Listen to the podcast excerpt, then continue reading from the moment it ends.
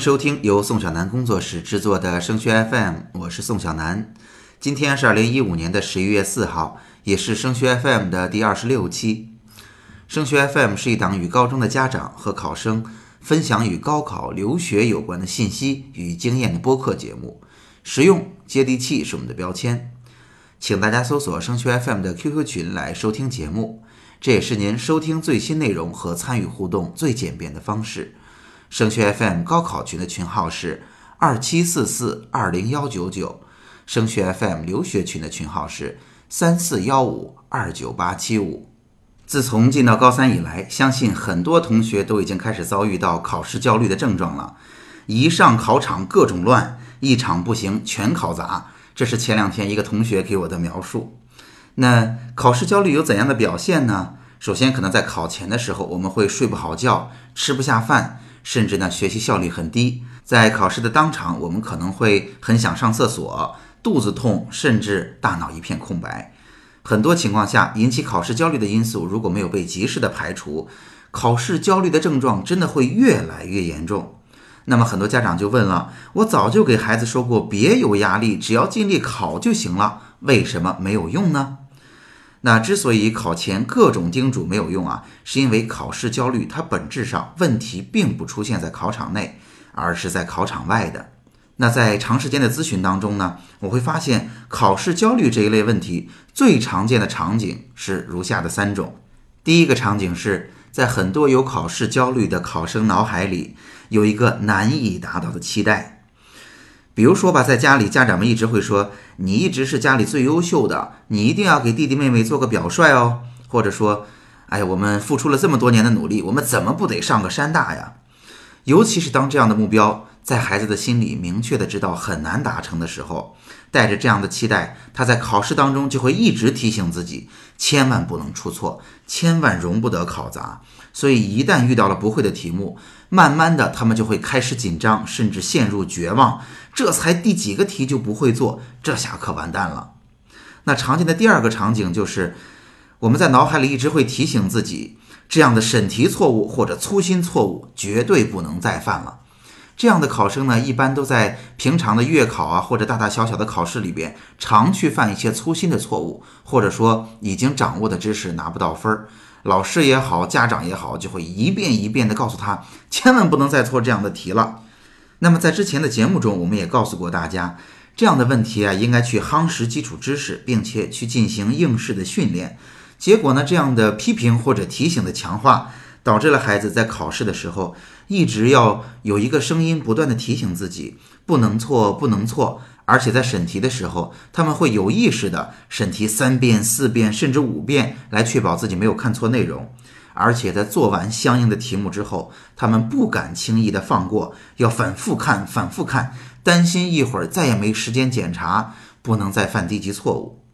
那么第三个常见的场景是，老师会告诉同学们，你的考试目标是要考到多少分，所以你只能错哪几道题目，一门没考好的话，一定要记得在后面的几门考试里边把它追回来。大家不难想象，这样的考试过程中压力会有多么的大。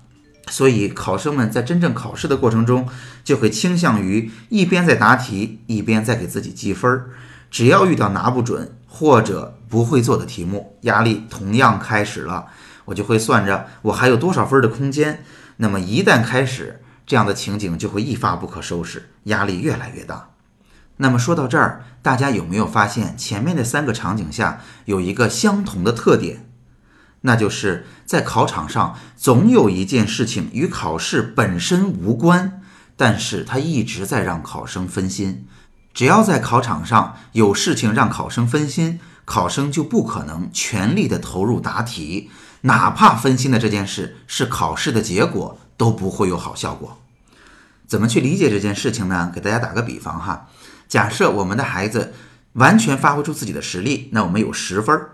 那在高考这样的有压力、环境生疏、情绪有波动的情况下，我们有十分的实力，可能会发挥出八到九分。当然，如果是比赛型的选手，可能你能发挥到十分甚至十一分，是吧？但是这样的同学还是比较少的。但是在上面这种有干扰的场景下，除了压力紧张会拿走我们一分到两分的水平以外，孩子们还要分心，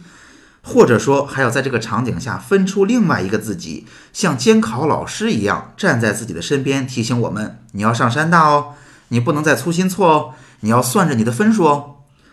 假设这样的方式会占据我们两成甚至三成的精力，本来我们有十分的能力的，那么真正在答卷的可能只有一个六分的自己，所以也不难理解了，在考场上当然就发挥不出自己的水平，当然就会成绩比较低了。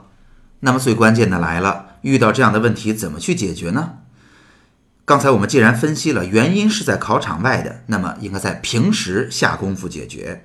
首先呢，建议各位爸爸妈妈哈，给孩子无条件的坚定的支持，而不是设立一个条件。这一点呢，可能我们自己都没有意识到，但孩子听起来的确是这种感觉。比如说，我们说你至少也应该考上山大吧，那就是说你要考上山大，我觉得你才是个好孩子，我才特别信任你，我才特别喜欢你。如果你连山大都考不上，那可太丢人了。提醒孩子尽量少粗心错的情况是。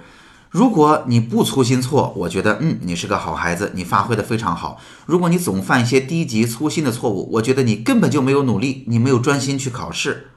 啊，当然算分数的情况也是相同的。所以提醒大家。我们在表述的时候，尽量不要这么表述。我们知道孩子有这样的暂时的缺点或者弱项，孩子肯定比我们还着急，他也意识到了。所以我们在给他指出这个弱项的同时，我们要告诉他：我坚定的支持你，相信你可以自己把它做好。一次两次没有做好没有关系，我们给自己一点时间和空间，允许孩子犯错误，允许孩子在错误中改正错误。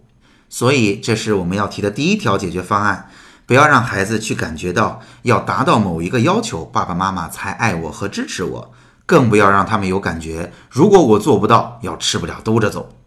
第二个解决的方法是要经常给孩子减压。减压的方式呀，不是告诉孩子你不要有压力了啊，而是。大家可以经常的在高三的时候跟孩子一起吃晚饭，跟孩子一起谈当天他遇到了什么样的开心事和不开心的事情，跟孩子谈感觉而不要谈学习，